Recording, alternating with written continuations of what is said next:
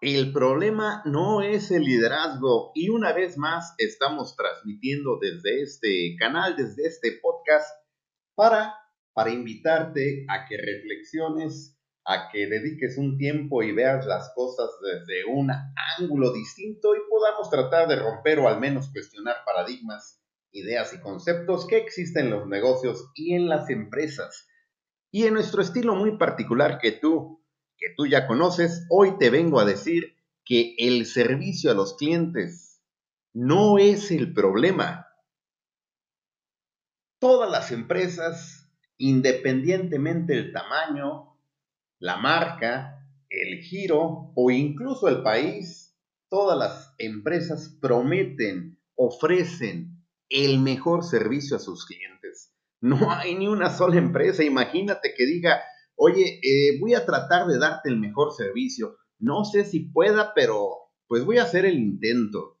¿O qué te parece que te diga la empresa, oye, fíjate que quiero dar el mejor servicio a mis clientes, pero la verdad es que difícilmente lo voy a lograr con la gente que tengo, porque les pago poco, porque eh, están de mal humor.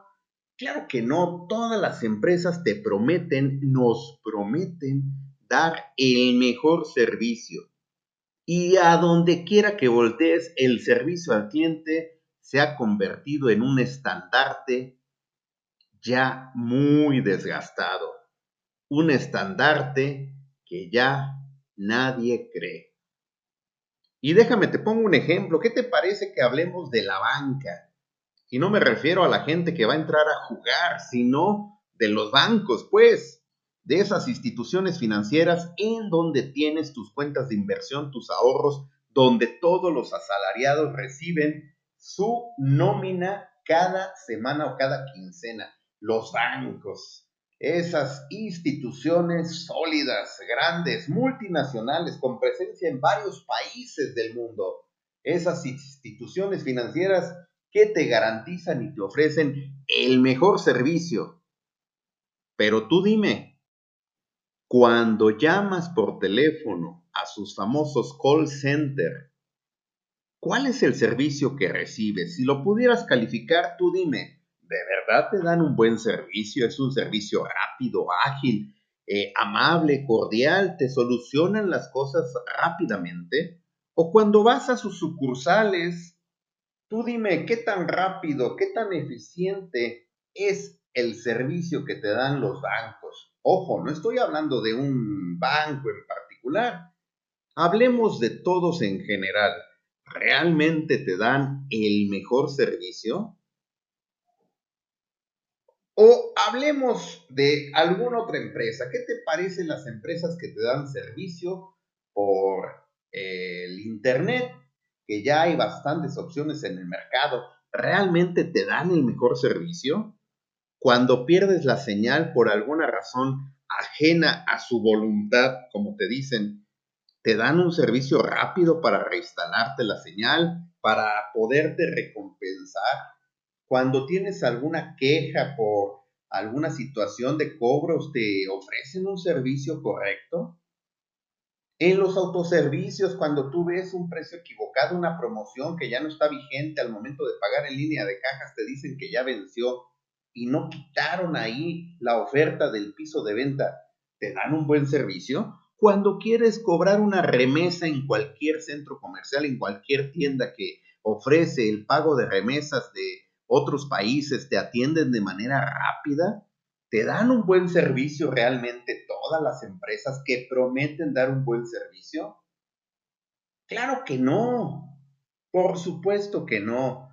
El servicio a los clientes ya es un estandarte, te lo vuelvo a repetir, un estandarte completamente obsoleto que la gente ya no cree.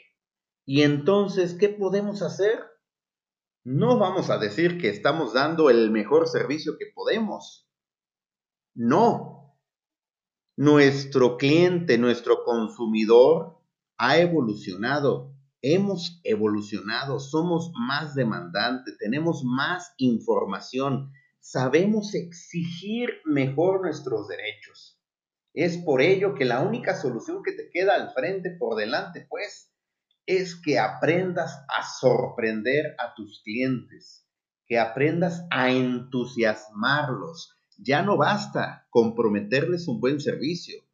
El servicio óptimo o el buen servicio es algo que yo espero en cualquier lugar. Si yo voy a un restaurante mínimo, espero que me atiendan rápido, de una manera cálida y que los alimentos estén de buen sabor a un buen precio, precio razonable.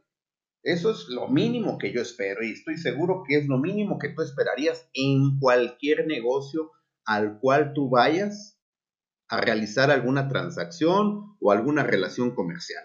Es por ello que hoy en día el camino que nos queda es enfocar nuestras baterías, entrenar a nuestro personal, sensibilizarlo de que nuestro cliente ha evolucionado y que necesita ser sorprendido, así como cuando llegó Starbucks a este país, a México, y generó una revolución por el simple hecho de que al momento de que pedías tu café, te preguntaban tu nombre y lo escribían en el vaso y te llamaban por tu nombre, que a toda la gente nos encanta que nos digan nuestro nombre, algo tan sencillo fue una sorpresa. Y las cafeterías de México que tenían años, ninguna se había puesto a pensar que eso podría ser una sorpresa grata para el cliente. Es por ello que necesitas buscar cómo sorprender a tu cliente, cómo entusiasmarlo, cómo emocionarlo.